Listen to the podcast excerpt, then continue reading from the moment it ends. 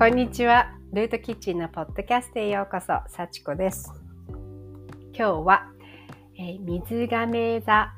時代の水亀座の話をしたいと思います。えー、その水亀座っていうのを初めて耳にした時の話です。えっとですね、1998年に遡ります。えっ、と、1998年っていうと、私は、えー、地元に住んでいる大学生だったんですが、えっ、とね、大学生の時に、アルバイトをしていました。えっ、と、私地元がつくばなんですけども、茨城のつくば市というところで育っていて、で、大学生までそこら辺の女子大に行っていたんですね。で、その大学生の時にアルバイトをしようと思って、で、あの、つくばって今みたいに、あの、私が大学生の時はまだ電車も駅もなくて、あまりそんな発展した街ではなかったんですね。でもまあ研究所とかがいっぱいあって、研究学園都市っていうふうに呼ばれていて、とてもなんか緑豊かな安全ないい街なんですけど、えっと、そのと当時はまだあの西部デパートくらいしか街の中心街になかったので、あの、アルバイトの募集をその西部デパートのところに見に行って、で、登録したのか何なのか忘れたんですが、その時にアルバイトをしてたのが西部デパート内の、あの、デパ、デパ地下？地下ではなかったから、えっと、デパートのお惣菜コーナーに配属されたんです。で、その時にしていたアルバイトは、えっ、と、テイクアウトのお寿司を売る、えー、お寿司屋さんのところでした。でも実は、私はあの、高校生まで、えー、お寿司が食べられなかったんですね。生の海鮮系のものがとっても苦手で、えー、牡蠣とか、えっと、お刺身とか、えっ、ー、と、もずく系みたいな、ああいうのもちょっと苦手なんですけど、その時まで、あの、食べたことがなくて、で、なぜかですね、でも、アルバイトはなんかハッピーみたいなのに着せられて、ここですってなったのが、えー、テイクアウトのお寿司を売るお寿司屋さんだったんですよ。そこで、あの、鉄火巻きとか、えっと、かっぱ巻きとかをこう作って、切ってトレーに並べて、売っているっていうね、そういうアルバイトをしてたんですが、その時に、あの、店長が、お前お寿司屋さんで働いてんのに魚食べれないのかって言われて、そう、それであの彼がね、こうさばいている、えー、マグロの中トロとか大トロとかっていうのをこう食べてみろって言って食べさせられたのがきっかけで、えっと、そう、マグロ赤身が食べれるようになって、で、そこからネギトロが好きになって、で、だんだんとあの縁側とかもね、食べられるようになっていったんですね。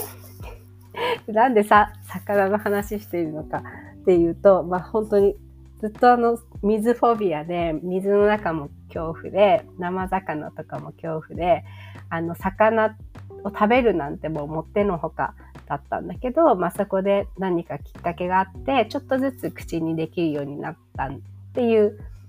のがあります。で、今、まだね、アジとか、あの、イワシとか、青魚のお刺身食べたことないんですけど、でもアジフライとか、アジの、なんか、イワシの煮たやつとかは大好きですね。で、あの、その時に、そうそう、その時にあの、デパートの、あの、売り場でね、お寿司をこう、レジ打ちしてるわけですよ。それで、ある期間に、あの、ずっと流れてた曲があって、あの、デパート内で。それがもうずっとリピートして流れていて、今でも本当に記憶にすごい、あの風景とあの音楽と自分があの寿司屋の店員っていう、あのシチュエーションを思い出すことがあるんですけど、あの、ここ1、2年くらいで、その曲がもう本当に常に頭に鳴り響く時があって、で、その曲がですね、あの、1998年ですよ。結構昔なんですが、その曲っていうのが、あの、The Fifth Dimension の、えー、アクエリアスっていう曲なんですね。そもそもこの曲自体は、えっと、1969年の、えー、ヒット曲で、ね、直に本当この時代を生きてたっていうのはなかなかいないと思うんですけど、このリスナーさんとか私の友人の中で、私は90年代なので、あの、流行りのものとか影響を受けたものが。なんですが、そのデパ地下で鳴り響いていた曲っていうのが、この、あの、アクエリアスっていう水亀座の輝く星座っていうのかな、日本の、あと、日本の題名だと。でね、この The Fifth Dimension っていう、あの、グループ名自体もね、5次元っていうね、なんか69年にしてはもうすごい達観してますよね。で、この曲がですね、もう本当に今大好きで、で、もまさにね、この水亀座の風の時代っていうのが、まあ、あの2024年の、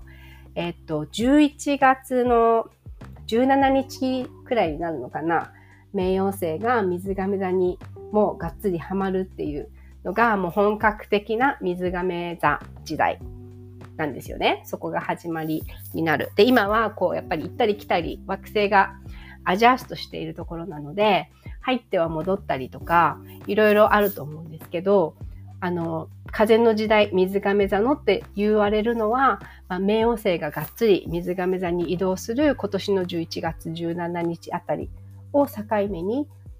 水亀座の時代なんですよね。で、そのね、あと9ヶ月くらいあるわけですよ。冥王星が入るまで。で、冥王星は破壊と再生の星なので、今バシバシね、こう、破壊が起こってて、で、その自分のね、繰り返してきたあのパターンだったり、固定概念とか、あの、今までの人間関係とか自分のね、なんか棚卸しっていうのかな、生み出しみたいなのが、まあ、ここ1、2年きっとそれぞれにあると思うんですけど、そう、その冥王星がですね、あの、水亀座に入るっていうのを、この歌は、あのね、歌っていて、でね、なんかほんとすごいんですよね。えっとね、歌詞がですね、まず、えっと、月が7ハウスに入るとき、木星が火星とアラインする。そうすると、平和が惑星を導いて、それで愛っていうのが、こう、星々をこう、導いていく、操縦していくっていう感じ。これが最初に言ってて、で、それが水亀座の時代の幕開けだよって、水亀座の時代ってていう歌を1969年にしてるんですよ。で、それはどういうものかって言ったら、あの、ハーモニーとアンダースタンディング。だからハーモニーとか理解とシンパシー、共感とトラストバウンディングか信頼とか豊かさっていうこと。で、もう嘘や偽りや、えっ、ー、と、嘲笑みたいな、そうやって人を嘲笑ったりするようなものは、これ以上もうなくなるよってで黄金の時代が始まるっていうねそれが水亀座の時代でで今本当にだから解放いろいろなこう心のこう真の自分で生きていくために必要じゃないものをこう解放していってるんですよね。で本当の自分っていうのを生きていく時代っていうのがもう嘘が通らないよっていうねだからまあ本来の自分に戻ったりとかあの自分に嘘をついたり自分をこう騙して自分の体の声とか心の声とかを聞かずに進んではいけないよっていういう歌。その歌を私本当にこの大学3年生の時にずっとデパートの店員をしながら聴いていてそれでその歌が本当にあの時なんで聴いてたのかわからないんですけど覚えててで今本当に時々聴いてるんですね。で、うんとね、その後半はあの Let the sun shine in って言ってあの太陽の光を浴びるんだよって太陽の光を取り入れる太陽の光を取り入れるんだよって言ってずっとリフレインしてるんですけどあのね、そう、太陽のパワーって、もうフリーソースの中で一番パワフルな太陽の光を、日本はね、韓国もだと思うんだけど、特に美白文化とか、こう紫外線は危ないよとか、シミそばかすになったらとか、もう白いのがいいよいいよっていうのがすごくやっぱりプッシュされてきた国だから、だからあの太陽の光を浴びない太陽はあの悪だみたいなさ、そういう取り扱い方をずっとされてきたと思うのね。だけど、太陽って本当に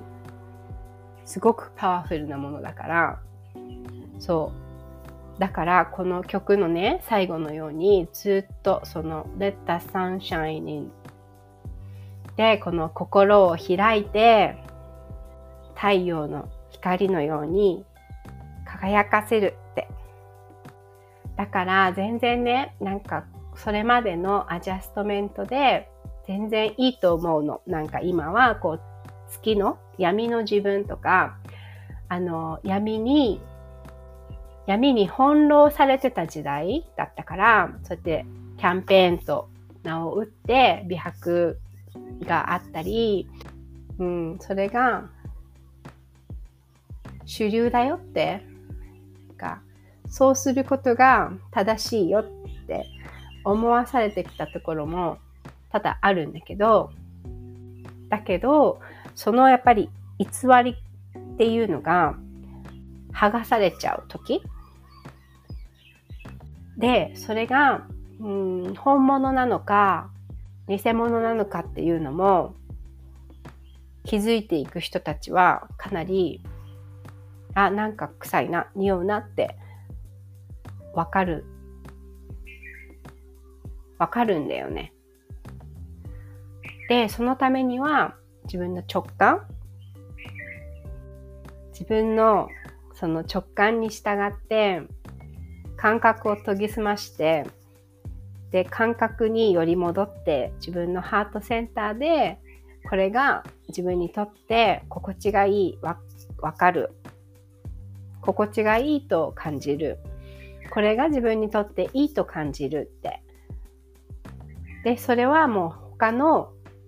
エビデンスとか、他の人がどう言ってるとか、コマーシャルでこんなに人気がありますとか、この有名人がこれを使ってますとかって、そういう情報は必要なくて、本当に自分の価値観でそれを選んでいくっていうことができたら、そうしたら情報にやっぱり惑わされないし、必要な情報は必ず目に入ってくるし、あの人を通じて自分のところに必ずやってくる。そう、だから、うんと、なんて言うんだろう。なんかさ、うーん、なんかさ、最初のさ、その生もののお寿司の話に戻るとさ、なんか、やっぱりさ、私、別に生ものお刺身とかお寿司とかすごい好んでさバクバク食べるわけではないんだけどだけど時々ポケとかハワイで食べるじゃない？でそうするとやっぱり鮮度ってすごくわかるものだしそれが冷凍の魚なのか養殖のサーモンなのかとかっていうのはわかるじゃない？でそれで質のいいクオリティのいいものを少し食べたいなって思うのがなんか全ての循環においていいなって思うの。五感を使っていけばいくほどちゃんと自分の体に合ったもの自分の今心に沿ったものに出会えるなって思うのね。なのでそう私にとってこの11月まで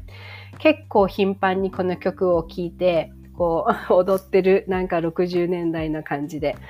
うん。そんな感じでね、あの、11月に迎える、えー、冥王星の水亀座入りまで結構まだ、えー、9ヶ月くらいあるんですが、自分の本当に行きたい道、ありたいあり方、誰と一緒に生きていきたいのか、どうやってこの地球を楽しんで充実させて豊かに循環させていきたいのかっていうのがね、あのー、そぎ落としていく時間があと9ヶ月あるから、うん、存分にね、感情を味わって、それを否定することもなく、あ、まだこういう感情を持ってるんだなっていうのをね、観察しながら進んでいくのがいいなって思います。今日はね、久しぶりによもぎ蒸し、あの、ヨニスティームに行ってきて、そう、あのー、やっぱりね、温まって、そうすると、どんどん汗が出て、で、体からこう循環が起こって、で、温まって呼吸が深くなると、すごいやっぱり緩むんだよね。緊張も緩むし、体も緩んで、うん。で、思考型になってるのが、やっぱりどんどんどんどん自分のそのハートに何をしたいかなって、自分の体は今どこが痛いかな、何を感じてるのかなっていうのをね、いろいろ観察する自己対話の時間がすごく良かったです。あ、それで、そう、あの、よもぎ茶をね、あの、買ってきたんですけど、母にね、あの、送ってあげようと思って、